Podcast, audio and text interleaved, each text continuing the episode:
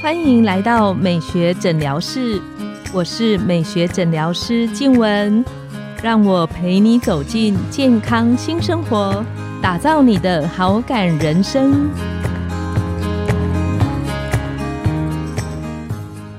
欢迎光临美学诊疗室，我是你的美学诊疗师静文，让我陪你练习好感人生，走进健康新生活。今天我们很开心邀请到的来宾是绿兔子工作室的创办人敏慧。我们请敏慧跟线上的听众打个招呼。Hello，大家好。我记得我认识敏慧蛮长的一段时间，嗯，然后我之前常常看着那个敏慧的那个赖的大头贴，写的是绿兔子，嗯，然后我一直觉得很奇怪。兔子为什么是绿的？然后为什么会选绿兔子？那有一次我就跟敏慧聊了一下，然后他就跟我说了绿兔子的由来。嗯，那我们今天邀请敏慧跟线上的听众分享一下，她怎么开始绿兔子工作室的。大家一定很想知道为什么会叫绿兔子，就像静雯来问我一样。绿兔子是我和我先生共同创办经营的，那它主要就是要推广一个绿色的概念。减少塑胶的生活，然后回到一个比较用自然的材料来取代我们生活用品的一个想法，然后推广一些民生的用具，这是我们一直以来在做的事情。那呃，敏慧那时候为什么会一开始的时候想要开始这个绿兔子的这个想法？就回推到大概呃十五年前啊，那时候我的孩子出现一个轻微的那个妥瑞氏症，对，小的时候嘛？大概几岁？小一的时候，就是呃，通常妥瑞氏症也会是在那个时候比较明显，就是会出现病症嘛。那我当时就很惊慌，然后也突然发现，对不对？对，突然的，然后就也不知道说到底怎么回事。那当然有尝试医疗的部分，那我自己也回推去看了一些文章，对文章啊，然后看一些研究。那那时候就是接触到一个叫环境荷尔蒙。对，然后我就知道说，哦，原来我们这个世代其实因为用了很多的塑胶，其实应该是我的小时候就开始了。嗯嗯，对，然后我就慢慢像是塑胶奶瓶吗？还是呃，其实奶瓶包括我们吃的色素，食用色素。然后糖果的那种食用色素，对，然后当然就是我们开始用呃使用塑胶袋，对，然后塑胶的成器，就是我们台湾的整个那个石化对石化工业开始起飞的时候，因为它相对也就是一个副产品，对，所以它就开始大量的生产跟制造。那那时候我就知道说，我们身体里面因为累积的这些环境荷尔蒙，然后又透过母体生产，嗯，其实孩子的身上都有的。那这个部分我在一本书叫《扶贫男孩》。啊，一个美国他们写的一本书，那大概在前两年，他也做了一个改版，因为这几年的研究也相对里面有一些资料的更新，然后在里面有非常详细的一个说明，因为他把这大概快二十年来关于这个部分的一个研究做成了一本书，作者就好好的把它整理了。那因为我现在又是念化学系的。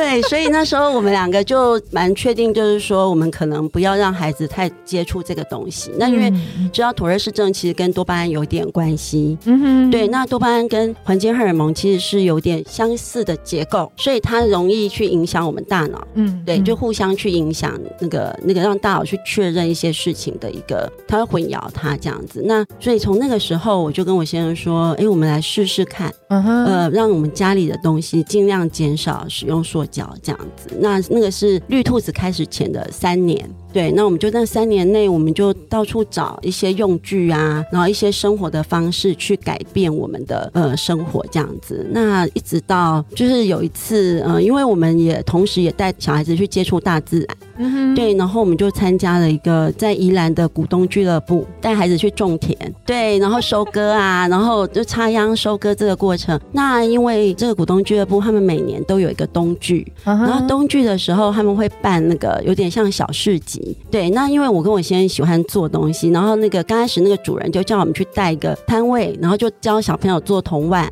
对，然后带了到第三年的时候，我就跟他说：“哎，我可不可以把我家里用的东西，就是拿来跟大家分享。对，然后我那时候我其实就是批了一些这些从各地找出来的一些天然的用具，然后我就到那个市集，例如像是用竹子之类做的吗？那时候有带了像比如说毛刷，它那个毛刷就全部都是用天然的纤维，有猪、马、羊，或是像那些呃龙舌兰、椰子棕这样子的东西，然后我们就是带了那样子东西，然后其实那时候摆没有几样，因为就是家里在用的嘛，然后菜瓜布啊，就是我们就不用 3M 的，就开始选择用菜瓜布，对，类似这样的东西，我们就带到市集去，然后没想到那次的市集获得很大的一个回响。对，然后我们也才知道说，其实有很多人想跟我们这样子做，只是不知道怎么开始怎么做。对，而且他们不知道去哪里找这些东西，他们很很惊讶。其实这些东西都是我们在那个很旧的那个五金行。然后都是 一些很老的店，他他们还继续在生产，还没有关门嘛。嗯，然后就还有这样，那我们就慢慢把这个东西一个一个挖出来之后，然后有一天我就跟我先生讲，因为我那个时候也因为孩子的问题，所以我在吃东西的部分就开始调整嘛，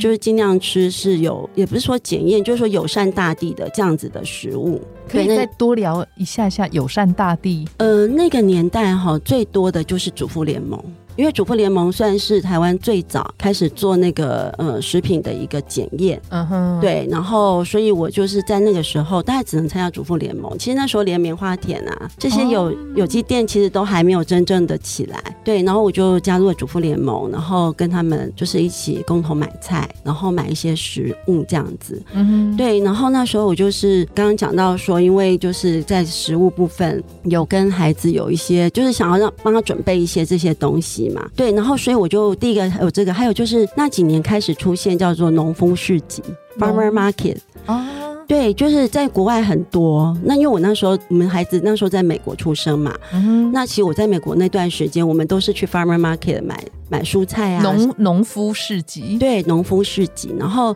我那时候就回来台湾，就发现，哎，台湾开始有了。那第一个应该就是在新竹。跟宜兰各有一个这样子，然后那时候我就会跟我先生说，我们去那边买菜。那我们就特别开车，然后顺便去逛，因为农夫市集其实不是只是为了买东西，你会跟那些摊友有很多的互动互动，然后也会分享很多生活的事情这样子。那也是因为这样子，我就有一天突发奇想，就跟我先生说：“哎，我那么爱逛农夫市集，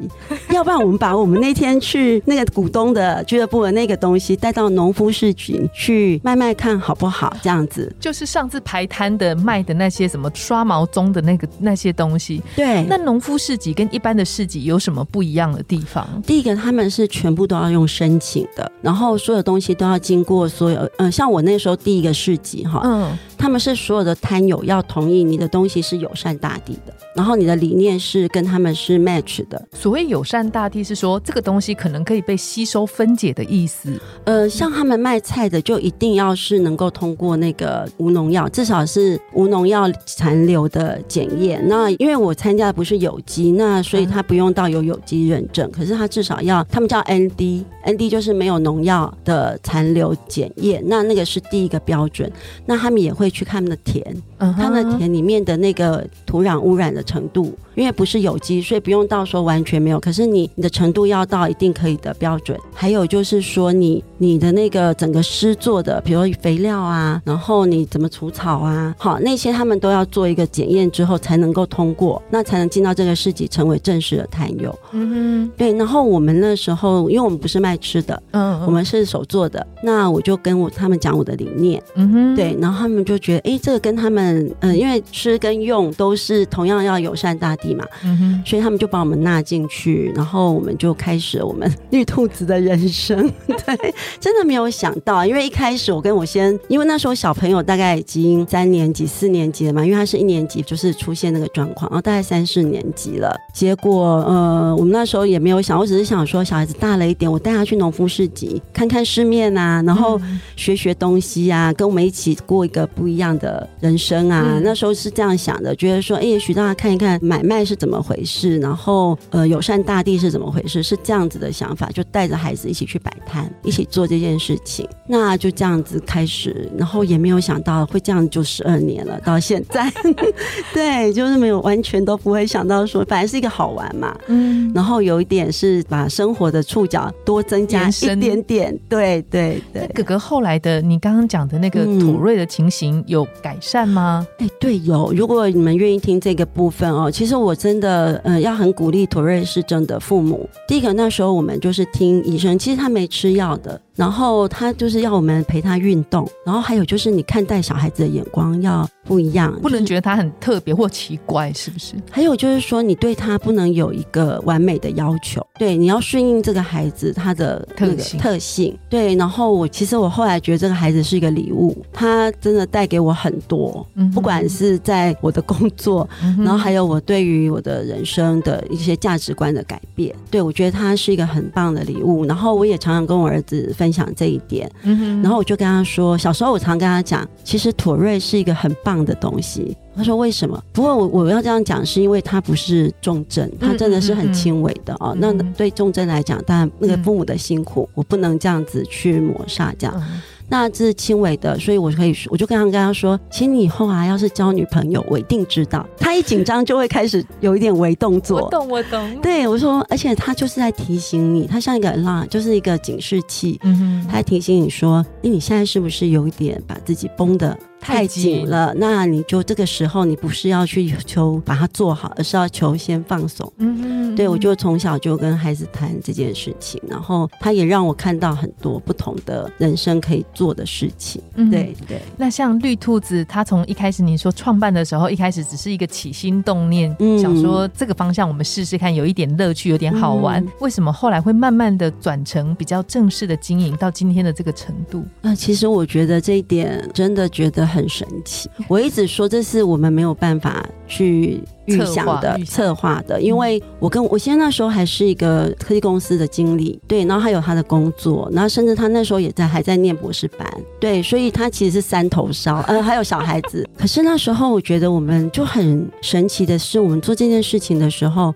真的得到很大的 support，就是不管是家人，嗯，我的爸爸妈妈也很支持，我的婆婆也很支持，这真的不容易，因为一般会觉得说，哇，那这样做可能经济上会有困难，对。不过刚开始我们有先。生的收入，那只是我妈妈刚开始还会觉得说啊，你怎么跑去抛头露面摆摊？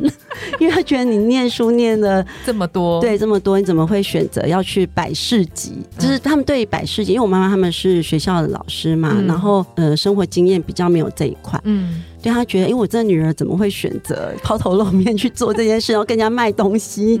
对，可是后来我觉得我父母他们都很支持，因为他们都我摆摊的时候都会来陪我，还有有时候还会跟客人讲啊，这是我女儿啊，然后她在做什么做什么这样子。当然家人的支持我觉得很重要，还有一点就是客人。我一直以来就是遇到非常好的客人，到现在为止，我从十二年前认识的客人到现在，可能都还在来往。对，就是我们是一点一点一点去把它慢慢的，大家好像变成一个社群，然后大家一起在分享想要过这样生活的一个互相去支持的。就是这一集里面关于环保低塑啊，我们可不可以请敏慧跟线上的听众，就是如果我想要环保低塑的时候，给一个线上听众一个小鼓励，怎么样可以做一个？开始，其实我觉得只要开始有这个念头的人，我就觉得你已经成功了一大半。对，有这个念头的话，他其实就是已经是他开始有这个觉醒。那我觉得觉醒这件事情其实是最难的。对，所以我觉得你已经有这个觉醒，我就要为你拍手，然后要很鼓励你，因为我觉得其实人人开始有这个念头，他就会开始做他想要做的事情。那只要你不要有太大的压力，一点一点。慢慢的把你自己觉得可以做到的去做到，就像我那时候做了三年后，我就有一天就环视我们家，我就啊，天啊，我现在真的有这么多是可以不用塑胶取代掉塑胶的用品，然后也很喜欢。对这样的生活，对，所以我觉得那个是一点一滴慢慢建立起来，不用说全部都要舍弃掉原来的生活，嗯，然后带着很大的压力往。这个方向走，我是希望大家是自在的，然后一个非常的开心，跟觉得说他就是时时想到说这个大自然私下很多美好的东西给我们嘛，那我们就是做一点点的事情来回馈他，就是用这样的心情，我觉得就很好了。嗯，